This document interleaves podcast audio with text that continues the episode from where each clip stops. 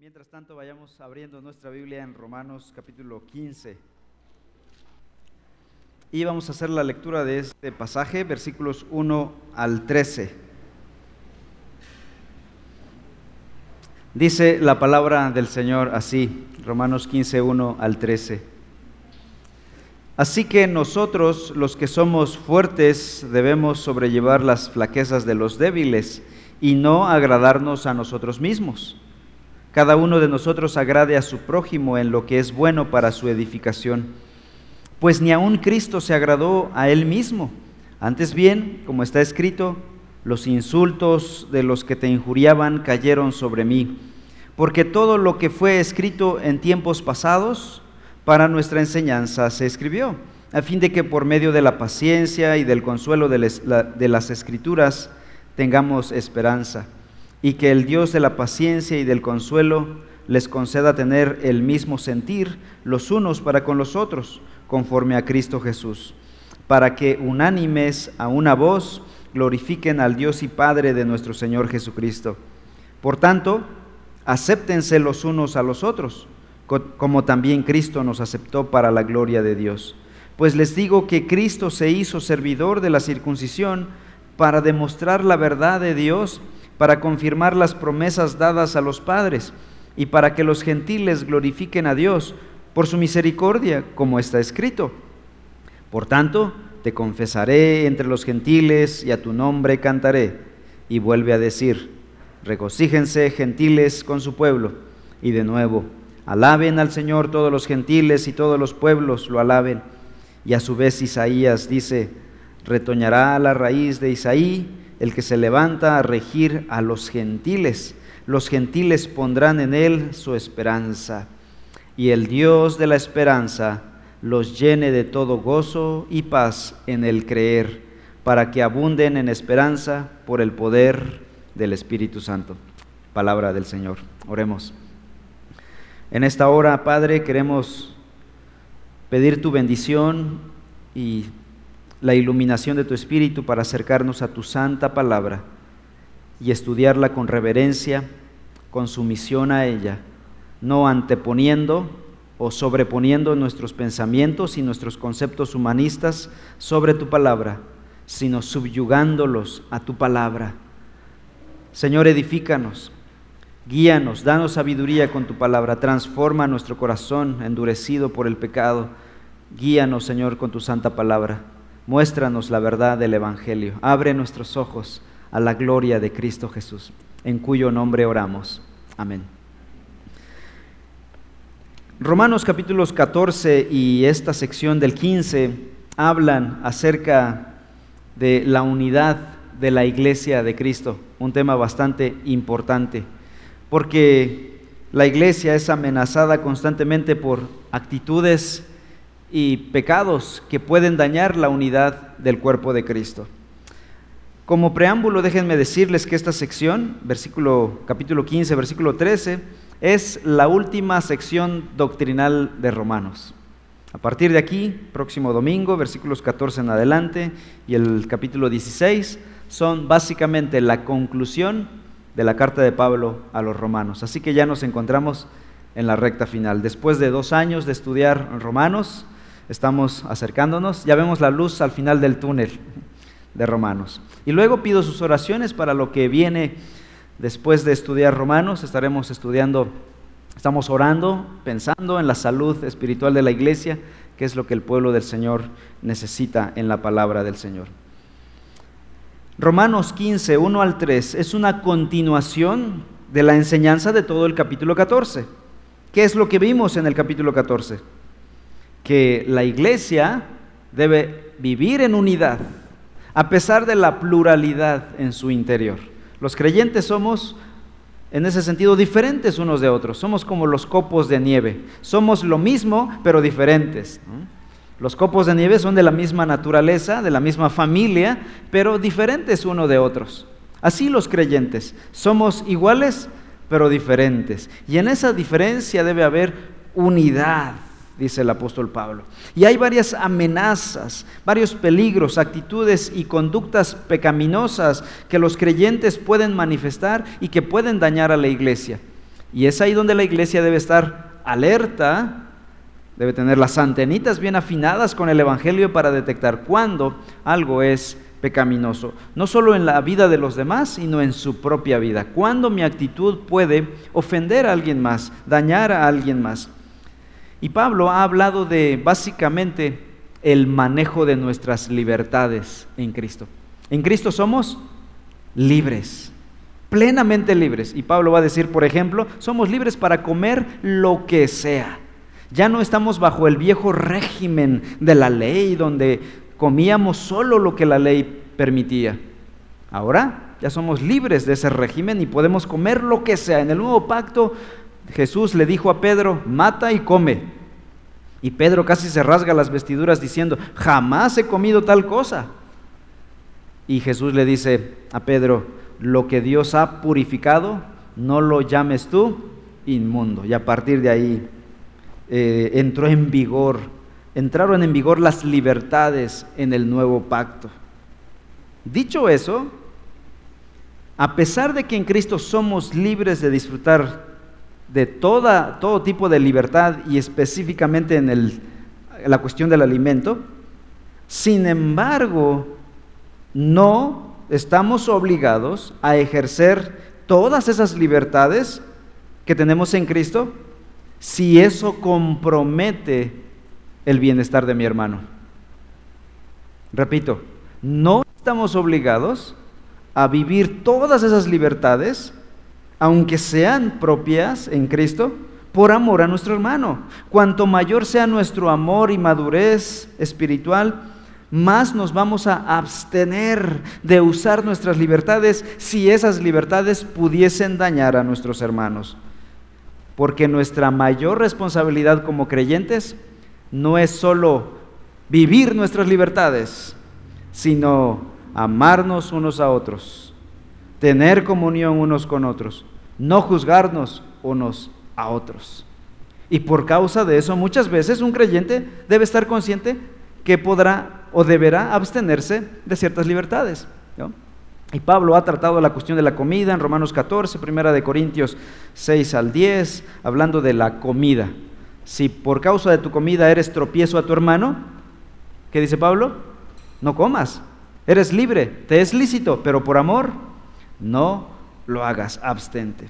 Y entonces aquí en esta última sección, 15, versículos 1 al 13, Pablo va a abordar dos cosas. En primer lugar, va a decir Pablo que somos llamados a buscar agradarnos unos a otros. En segundo lugar, Pablo nos va a llamar a regocijarnos unos con otros. Ahora, esto tiene sus retos, agradarnos unos a otros. Porque nuestra carne dice, a mí no me importa lo que piensen los demás. Entre mientras yo esté bien con Dios, los demás no me importan. Pero eso es antibíblico. Eso va en, en, contra de las escrituras. Porque no vivimos solitos como ermitaños solitarios, como llaneros solitarios, ermitaños, donde, pues sí, ahí haz lo que quieras, ¿no? No hay nadie a la redonda. Pero mientras Dios nos creó para vivir en comunidad, en familia, en familia en la carne y en familia de fe. Y mientras eso ocurra, hermanos, no podemos hacer lo que queramos literalmente. Eso es lo que promueve una mente sin Dios, una mente sin Cristo, sin el Evangelio. Pero en Cristo Jesús somos llamados a buscar agradarnos unos a otros. Obviamente primero agradamos a Dios y después a los demás. Y sí, buscamos cuidar nuestro testimonio. Y Pablo nos va a decir, bueno, ¿cómo nos agradamos unos a otros? y eso, de eso se va a tratar los primeros versículos específicamente, versículos 1 al 6. Y luego en la siguiente eh, parte, versículos 7 al 13, Pablo va a decir que debemos buscar regocijarnos unos con otros. Esto también es antinatural, porque nuestra carne no se regocija cuando le va bien al otro.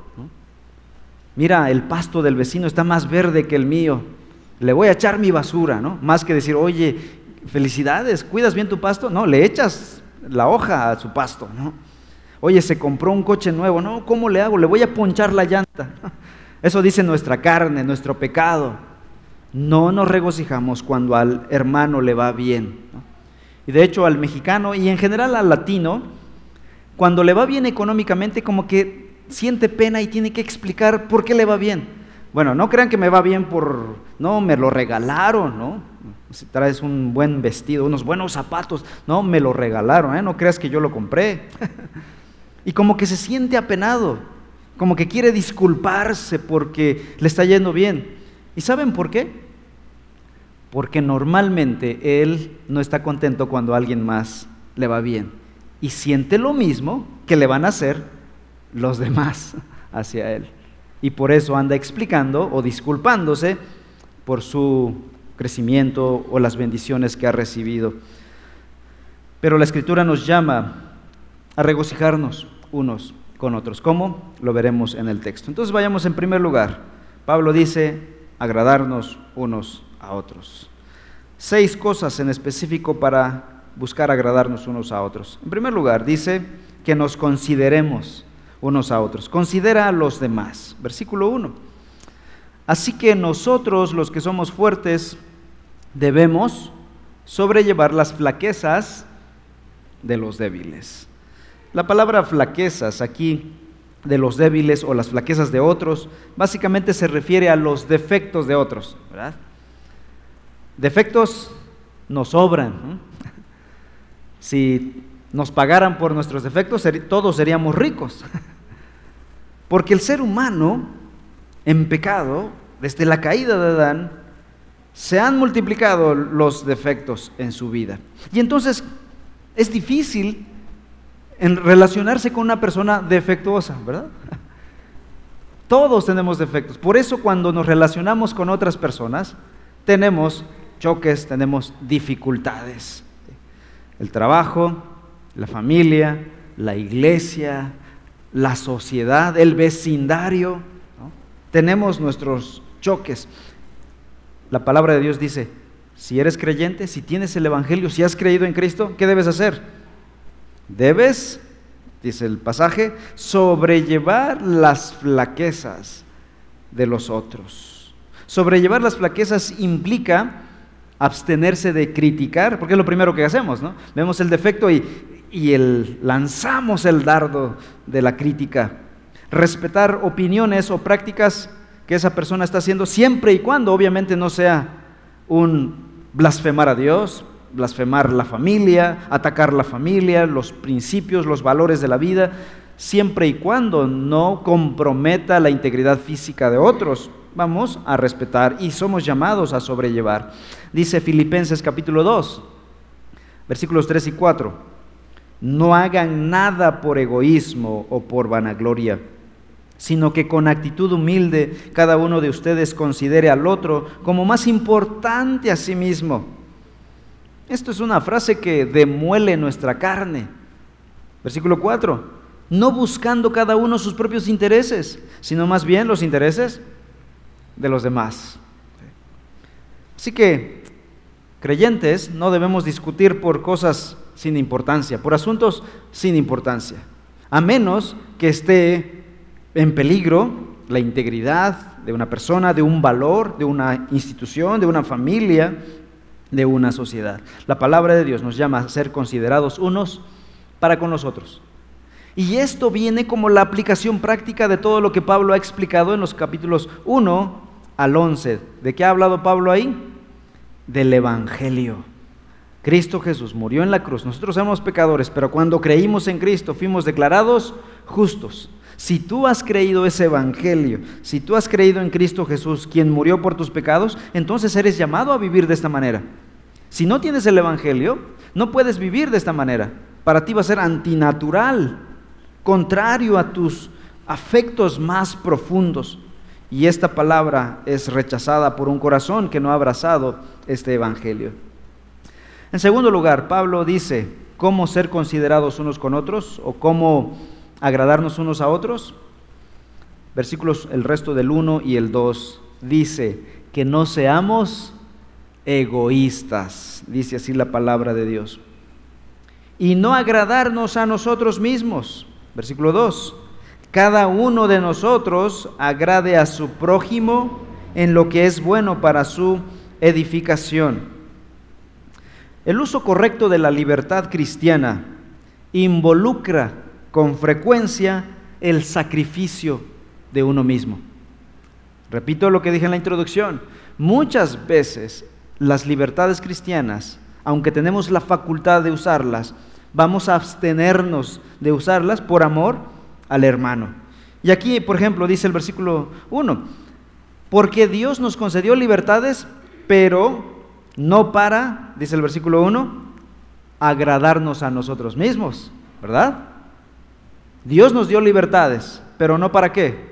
No para agradarnos a nosotros mismos, sino para agradar a quienes. Versículo 2 Dice la frase del versículo 2, agrade a su prójimo en lo que es bueno para su edificación. El texto nos está llamando, más que buscar tu propia satisfacción, busca ver la edificación del hermano.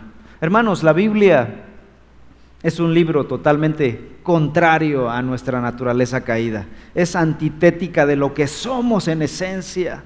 Es contrario a lo que somos en esencia. Mi carne me grita, no, primero mis huesos, primero mis dientes, luego mis parientes, ¿no? De, manera más correcta. Pero la Biblia dice, primero tus parientes y luego tus, tus dientes. La escritura nos llama a vivir de manera contracorriente, a contracultura. Dios está más interesado en la unidad de su pueblo que en nuestras libertades personales. Repito pasaje de Filipenses capítulo 2, versículo 21. Porque todos buscan sus propios intereses, no los de Cristo Jesús. Y les explico por qué Pablo dijo eso en Filipenses capítulo 2. Dice que todos buscan sus propios intereses, no los de Cristo. Y está hablando de un grupo de líderes de la iglesia en, en Filipos que ellos estaban más interesados en lo que podían obtener del ministerio. Esta canción ya la habíamos escuchado, ¿verdad? Hay gente que busca primero sus propios intereses, incluso en el ministerio mismo. Y lo que está pasando en Filipos es lo mismo. Estos hombres no están enseñando falsa doctrina, o sea, no son unos herejes, no están enseñando mentira, tampoco están llevando vidas inmorales, son gente moralmente correcta, enseñan bien, pero Pablo dice, ellos están más preocupados por sus propios intereses que de los intereses de los hermanos. Ellos viven para sí mismos. Y eso es un pecado, dice el apóstol Pablo. Es obvio también aquí en Romanos que Pablo está detectando que hay un grupito de hermanos en la iglesia de Roma, a la que está escribiendo, que hay algunos miembros que están viviendo para ellos mismos. ¿Y qué les dice Pablo directamente? Cada uno de nosotros agrade a su prójimo. ¿Qué está pasando en el interior de la iglesia de Roma? Que hay un grupo de hermanos que solo se están agradando a ellos mismos. Y Pablo dice, no, no es correcto. Cada uno agrade a su prójimo, busque agradar a su prójimo. En tercer lugar, Versículo 3, Romanos 15, 3. Pues ni aun Cristo se agradó a él mismo. Antes bien, como está escrito, los insultos de los que te injuriaban cayeron sobre mí. Y aquí Pablo va a decir, esto no lo digo yo, no es enseñanza mía, sino que tenemos el ejemplo de Jesucristo. Jesucristo es el ejemplo supremo de agradar a su hermano, de entregarse por otros, dice el apóstol. Ni aún Cristo, siendo Dios, se agradó a sí mismo. Vamos a buscar el pasaje nuevamente de Filipenses capítulo 2. Filipenses 2, digo nuevamente porque lo leímos en la mañana con los varones en la oración. Filipenses 2 versículos 6 al 8.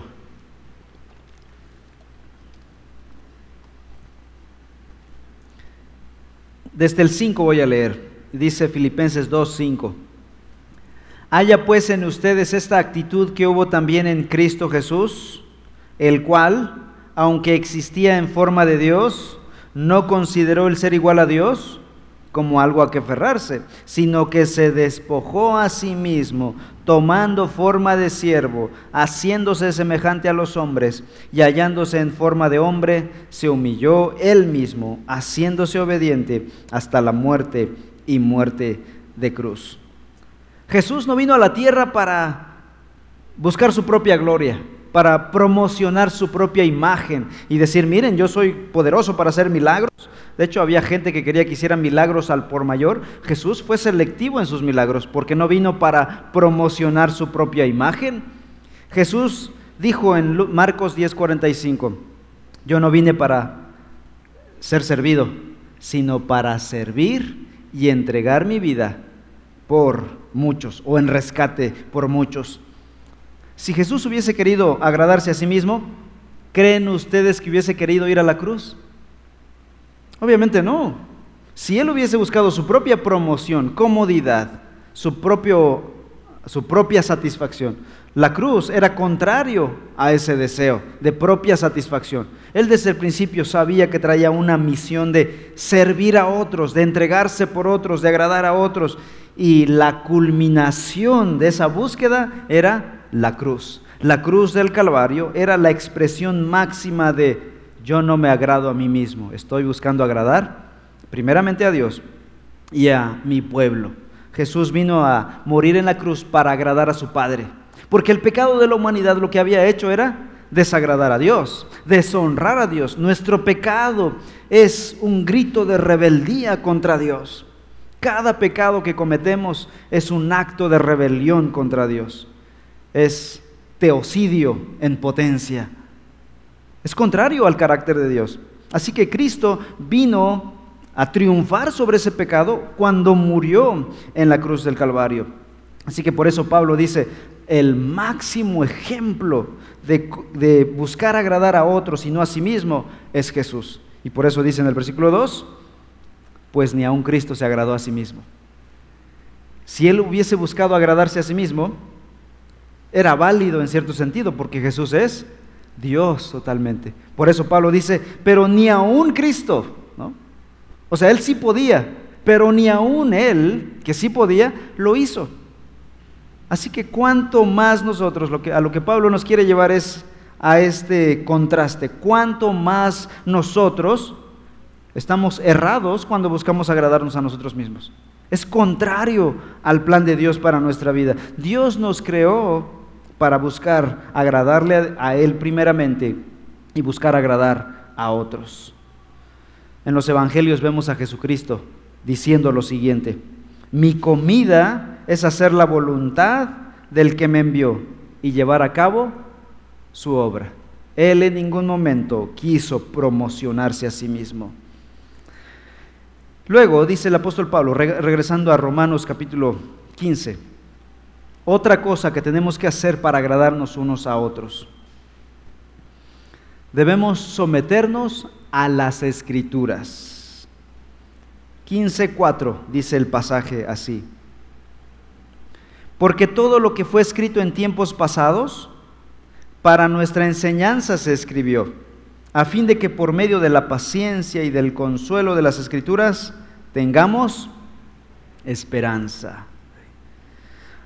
Una de las cosas que necesitamos hacer en nuestras vidas para poder buscar agradarnos unos a otros es la gracia de sujetarnos a la escritura. Si para ti la palabra de Dios no es autoridad, simple y sencillamente esto que estoy diciendo es, es ruido. Para ti no, no significa nada. Si no hay una sumisión a lo que dice el texto, para ti estas palabras son argumentos huecos, sin sentido. Es simplemente un discurso más. No funciona para ti.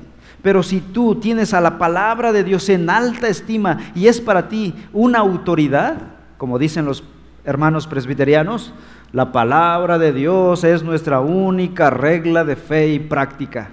Muy bonita frase, por cierto. Si eso es verdad, entonces todo lo que dice el texto va a ser para ti un llamado. ¿Qué te está diciendo la palabra de Dios? Busca agradar a los demás, no busque tu, propia satisfacción. Y aquí Pablo dice lo siguiente, por medio de la paciencia y el consuelo de las escrituras. ¿A qué escrituras se refiere Pablo aquí? ¿Cuáles eran sus escrituras? Ya lo hemos dicho en otras ocasiones, al Antiguo Testamento. ¿Y qué dice Pablo del Antiguo Testamento? Dice, porque todo lo que fue escrito en el Antiguo Testamento en tiempos pasados, para nuestra enseñanza se escribió. Es decir, hay muchos pasajes en la Escritura, muchos ejemplos de hombres buenos y de los otros que se escribieron para nosotros. Mira cómo le fue al impío, mira cómo le fue al hombre piadoso, mira cómo le fue al hombre impío que desobedeció a Dios, que buscó agradarse a sí mismo. Mira cómo le fue al hombre piadoso que buscó agradar a Dios y a su prójimo. Dice Pablo, para nosotros quedó registrado ese texto. ¿Para qué? A fin de que por medio de la paciencia y del consuelo de, esas escrituras tengamos nosotros esperanza. Hermanos, cuando leemos nosotros de esos hombres que vivieron buscando agradar a Dios y vemos su final, ¿no nos da esperanza? Cuando vemos a Job, la historia de Job no termina cuando él estaba solo, enfermo, sin familia, sin propiedades. ¿Cómo termina la historia de Job? Termina que Dios le restaura la salud, le restaura a su familia, restaura sus bienes incluso duplicado. Tú dices, vale la pena buscar agradar a Dios. Y eso que a Job, incluso su propia esposa impía, le dice, maldice a Dios y muérete. Job se mantuvo firme y no desagradó a Dios. Se mantuvo fiel al Señor. Dice el apóstol Pablo, estos pasajes de la escritura fueron escritos para nuestra enseñanza, se escribió para nuestra enseñanza, a fin de que por esa paciencia y ese consuelo nosotros tengamos esperanza. La vida de esos hombres son para nosotros motivación, ánimo. La historia va a terminar muy bien, hermanos. La fidelidad a Dios vale la pena. La perseverancia en Dios vale la pena. ¿Qué te dice el mundo? Maldice a Dios y muérete. Deja a Dios, deja la religión.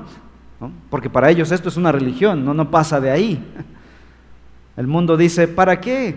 ¿De qué sirve? Y te dice, ¿para qué eres una aleluya? Eso es ridículo, es fanatismo. La palabra de Dios nos dice, estas cosas fueron escritas para que nosotros tengamos esperanza. Mira cómo terminaron, a dónde estos santos hombres de Dios. Los hombres piadosos de las escrituras buscaron agradar a Dios y a su prójimo. ¿Cómo terminaron? ¿Cómo terminó su historia? Son para nosotros de esperanza. Y dice aquí este versículo que Dios quiere desarrollar en nosotros dos cosas paciencia y consuelo. Y es que buscar agradar a otros, ser comprensivos con otros, sobrellevar las flaquezas de, otros, sí requiere de un poquito de paciencia, ¿verdad? de mucha paciencia. Y dice la escritura, la palabra de Dios, que Dios está desarrollando en nosotros paciencia. Curiosamente, Dios nos da paciencia cuando sobrellevamos las flaquezas de los otros. O sea, la paciencia no viene empaquetada del cielo y cae sobre tu cabeza y en ese momento eres paciente. No, la paciencia viene cuando te enfrentas con los defectos de otros. Dios ahí desarrolla paciencia y desarrolla carácter, desarrolla, en este caso, consuelo, esperanza. Siguiente, dice el versículo 5, Romanos 15, 5 ahora y que el Dios de la paciencia y del consuelo les conceda tener el mismo sentir los unos para con los otros conforme a Cristo Jesús. Aquí nos dice el apóstol que esto es difícil para, para nosotros hacerlo. No es fácil para el creyente agradar a otros, agradar a Dios y buscar agradar a su prójimo, pensar en su prójimo. ¿Qué debemos hacer? Dice Pablo. Bueno, depende del poder divino para hacerlo. Versículo 5 dice que en dónde está la fuente de la paciencia y del consuelo. ¿Qué dice el versículo 5? Dios. Dice, y que el Dios de la paciencia, Dios no solo no solo regala paciencia, Él es paciente con nosotros. Nosotros somos los seres más exasperantes para Dios y Dios con nosotros ha sido paciente. Incluso aquellos cristianos que ya creímos en Cristo Jesús, según ya creemos en Él, ya vivimos para Él, vivimos muchas veces en rebeldía, en pecado, en alejamiento, en apatía, en indiferencia espiritual, a pesar de que Él ya mostró su amor en la cruz del Calvario. Dios podría decir, oye, ¿qué te pasa? Ya murió mi hijo por ti, mi propio hijo murió en tu lugar. Y tú te comportas como un desinteresado. ¿No muestra Dios paciencia para con nosotros? Dios es muy paciente, dice la escritura que es lento para la ira, grande en misericordia. Lamentaciones capítulo 3 dice que sus misericordias son nuevas cada mañana. Y si no fuese por sus misericordias, dice ahí el profeta Jeremías, ya habríamos sido consumidos. Este es el Dios de la paciencia. Es paciente con nosotros, pero también dice el apóstol Pablo, te puede dar paciencia. Así que acércate a Dios. En la medida en que estamos más cerca de Dios, somos más paciencia, pacientes. Dios demanda paciencia de nosotros. ¿Dónde la encontraremos? En el Dios de la paciencia. Confiere entonces, número uno, en su palabra, por medio de la palabra y por medio de la oración. El cumplimiento, cumplimiento de este mandato es posible gracias solamente al poder de Dios en nuestras vidas. Y luego, versículo 6, cierra esta pequeña sección el apóstol Pablo diciendo, para que unánimes a una voz glorifiquen al Dios y Padre de nuestro Señor Jesucristo. ¿Cuál es el propósito final de todo esto? Buscar el bien de otros, no buscar agradarnos a nosotros mismos. ¿Cuál es el, el motivo principal o la meta final de todo esto? Glorificar a Dios. No podemos decir, quiero agradar a Dios, estoy honrando a Dios, glorifico a Dios, si estoy buscando mi propia satisfacción y no me importan los demás. No podemos agradar a Dios si vivimos solamente para nosotros. Dios es glorificado en una iglesia unánime. Es solo cuando su pueblo está unido es que podemos glorificar a Dios, al Dios y Padre de nuestro Señor Jesucristo, dice este pasaje.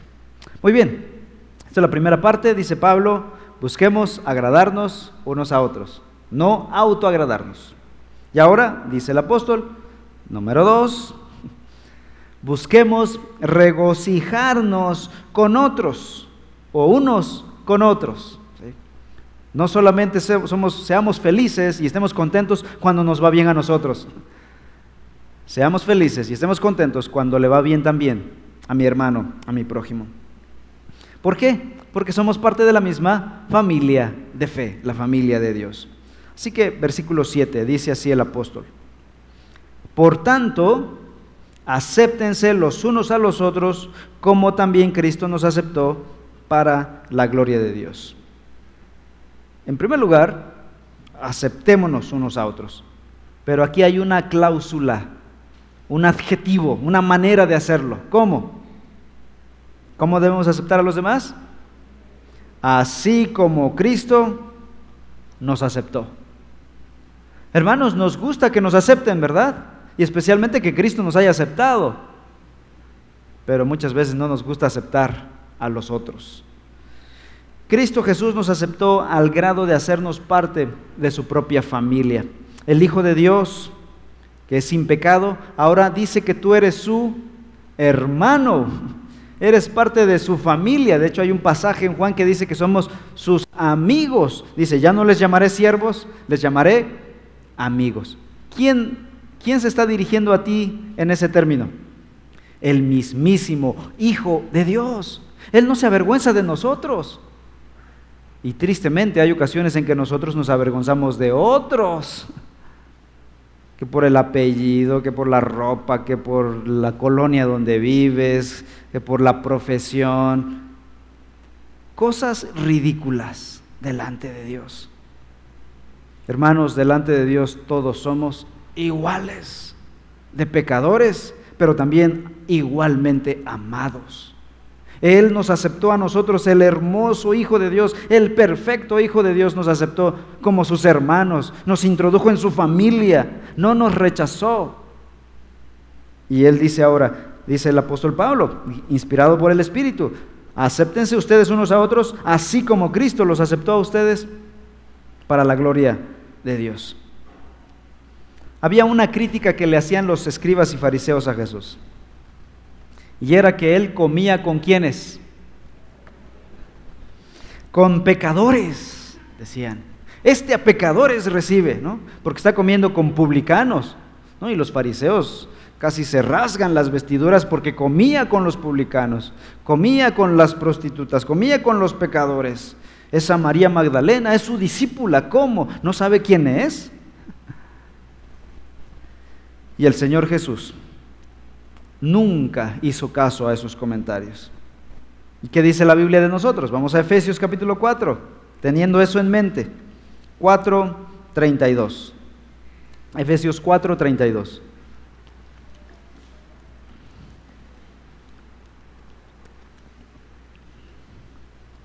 Dice, sean pues imitadores, perdón, 5.1, este, sean pues imitadores de Dios como hijos amados y anden en amor, así como también Cristo les amó y se dio a sí mismo por nosotros, ofrenda y sacrificio a Dios como fragante aroma. En una iglesia, su pastor comenzó a evangelizar a una persona de una cultura diferente, cultura que por cierto no era bien recibida por la mayoría en la iglesia. Después este hombre creyó, el pastor comenzó a disipular a este hombre y la gente de la iglesia y, después la gente de la comunidad empezó a manifestar su desacuerdo para con el pastor. No es posible que estés con una persona de esa raza que nos odia o de esa cultura que somos enemigos. Pero el pastor, guiado por la palabra, por el Evangelio, siguió compartiendo y discipulando la palabra a este hombre. Después el pastor fue aislado, ya no le vendían gasolina en la gasolinera de la comunidad, iba al supermercado, ya no le permitían comprar, su seguro fue cancelado, sus hijos eran acosados todo el tiempo y el pastor afligido sufrió un colapso nervioso y tuvo que ser hospitalizado. Pocos días después de estar en el hospital, cometió suicidio. Nadie defiende ese pecado del suicidio, pero esta iglesia no vivía lo que predicaba, que nos amemos unos a otros, que nos aceptemos unos a otros. No, ellos dijeron, aquí no va a entrar persona de esa cultura, aquí no entra nadie de esa, de esa raza, de esa sociedad, de ese estrato social, de ese apellido. Aquí solamente nosotros. Eso es elitismo. Es contrario al Evangelio. Es antitético de la verdad de la palabra de Dios. El apóstol Pablo nos dice, así como Cristo nos recibió, recibe a tu prójimo. Versículos 8 en adelante. Regresemos a Romanos 15, versículo 8 al 12. Pues les digo que Cristo se hizo servidor de la circuncisión para demostrar la verdad de Dios, para confirmar las promesas dadas a los padres, y para que los gentiles glorifiquen a Dios por su misericordia, como está escrito. Por tanto, te confesaré entre los gentiles, y a tu nombre cantaré. Y vuelve a decir, regocíjense gentiles con su pueblo. Y de nuevo, alaben al Señor todos los gentiles, y todos los pueblos lo alaben. Y a su vez Isaías dice, retoñará la raíz de Isaí, el que se levanta a regir a los gentiles. Los gentiles pondrán en él su esperanza. Y ahora Pablo, para ilustrar esta verdad de que debemos llamarnos y recibirnos unos a otros, Pablo va a tocar un tema muy común en la iglesia primitiva, la diferencia o la división que habría entre judíos y los que no eran judíos. ¿Cómo se llamaban estos no judíos? Gentiles. ¿no? Aquí la palabra gentil no se refiere a qué gentil eres, qué amable eres, no. Es una categoría de personas que no eran judías. Entonces había una diferencia entre judíos y gentiles. Y Pablo va a decir, ¿saben qué? Esto no es a partir de ahorita. Esto viene desde el Antiguo Testamento. El diseño de Dios era salvar a un pueblo de judíos y gentiles. Curiosamente, los judíos pensaban que la salvación era solo para ellos y que ellos iban a ir al cielo todititos ellos por ser judíos, por tener sangre de Abraham en sus venas y solo por eso. De hecho, habían judíos que creían que no debían ni siquiera ir al templo de Jerusalén porque ya tenían sangre de Abraham en sus venas, eran judíos de nacimiento. Y Pablo va a desmentir esta falacia diciendo, ¿no han leído la escritura del Antiguo Testamento? Que la salvación, en primer lugar, no es solo para judíos, es también para gentiles. Esto no es solo del Nuevo Testamento, esto ya viene desde el Antiguo Testamento. Y en segundo lugar, tienes que creer para ser salvo, no por ser judío, no por ser de una raza, de una cultura. Entonces empieza a mencionar pasajes de la Escritura. Aquí se ve que Pablo sí leía su Biblia. La inclusión de los gentiles no fue algo añadido o improvisado por Dios o por los apóstoles en el Nuevo Testamento. La carta a los romanos ha mencionado una y otra vez que esto viene desde el Antiguo Testamento. Entonces dice el versículo 8, pues les digo que Cristo se hizo servidor de la circuncisión, y aquí este término podría confundir, pero la circuncisión se refiere a los judíos. Entonces, en vez de circuncisión, pone ahí judíos, y se leería así.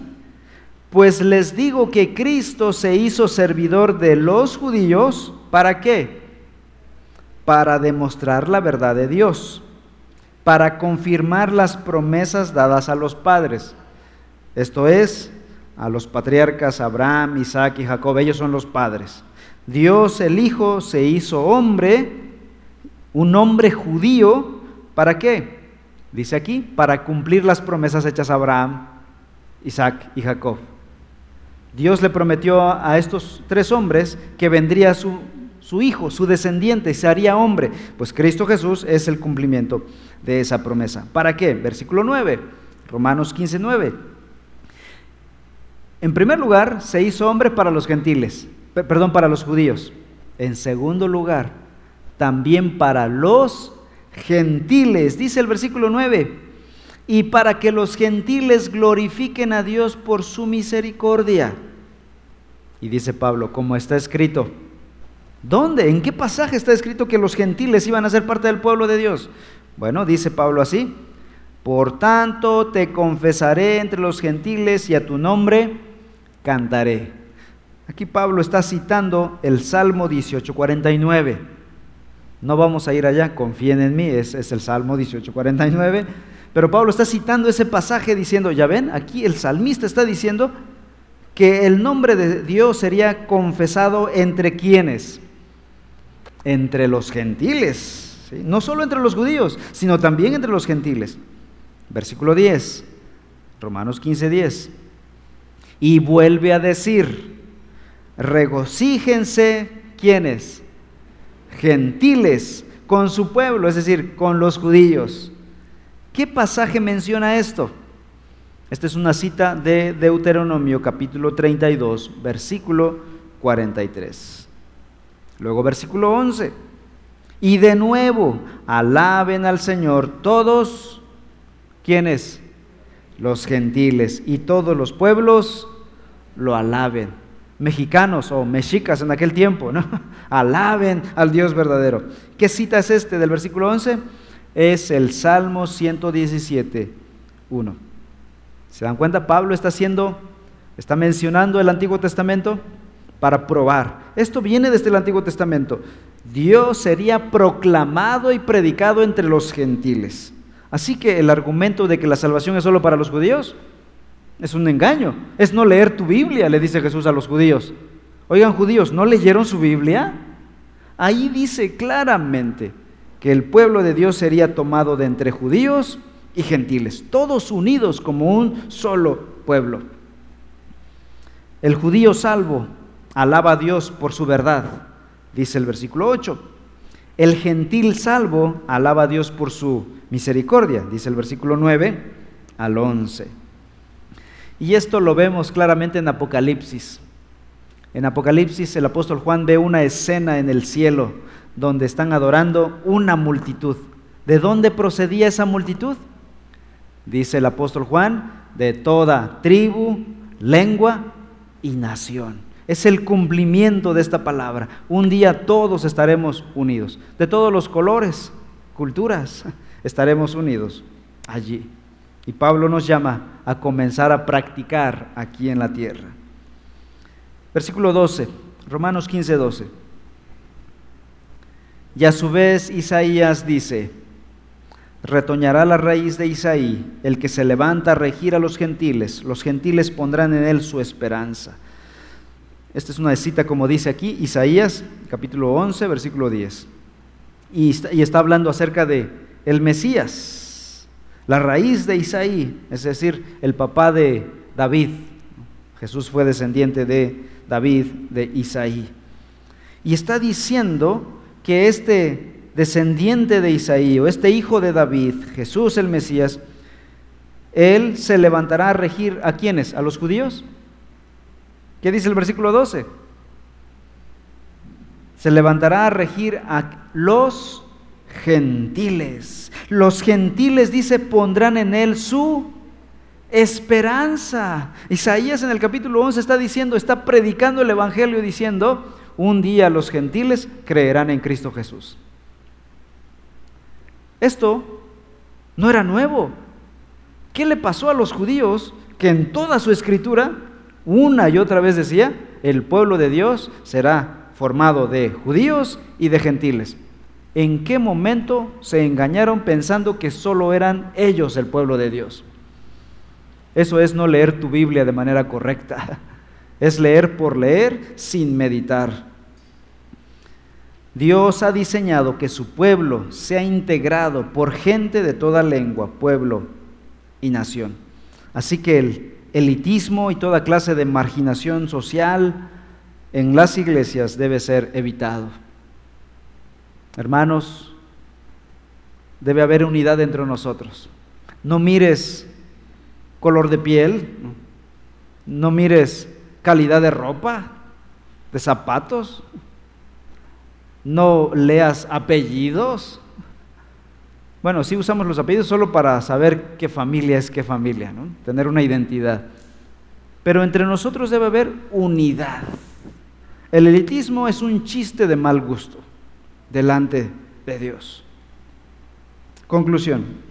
Pablo cierra esta sección de la unidad de la iglesia y de toda la sección teológica con este versículo 13. Romanos 15, 13. Y el Dios de la esperanza los llene de todo gozo y paz en el creer, para que abunden en esperanza por el poder del Espíritu Santo. Pablo termina este pasaje con una oración por la iglesia, por sus hermanos en Roma, y dice, pide al Dios de esperanza que su gracia infinita llene a su pueblo con qué cosa? Con tres cosas. Gozo, paz y esperanza en abundancia. Y esa es nuestra oración, hermanos.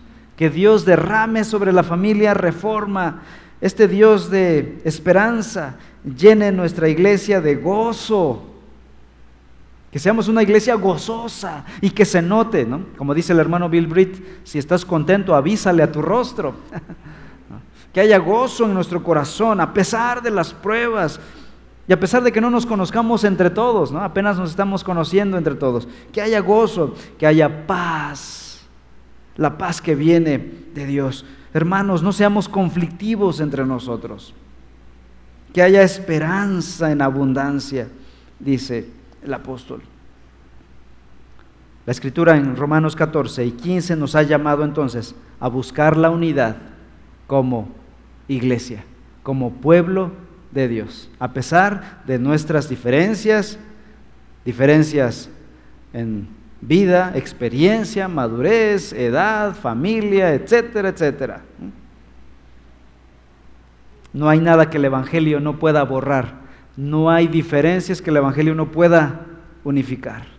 Cristo Jesús murió en la cruz para pagar nuestros pecados. El versículo quizá más sobresaliente de esta sección es el versículo 7 y me gustaría que lo leyeras conmigo. Romanos 15, 7 y con esto estamos terminando. Dice, por tanto, acéptense los unos a los otros, como también Cristo nos aceptó para la gloria de Dios.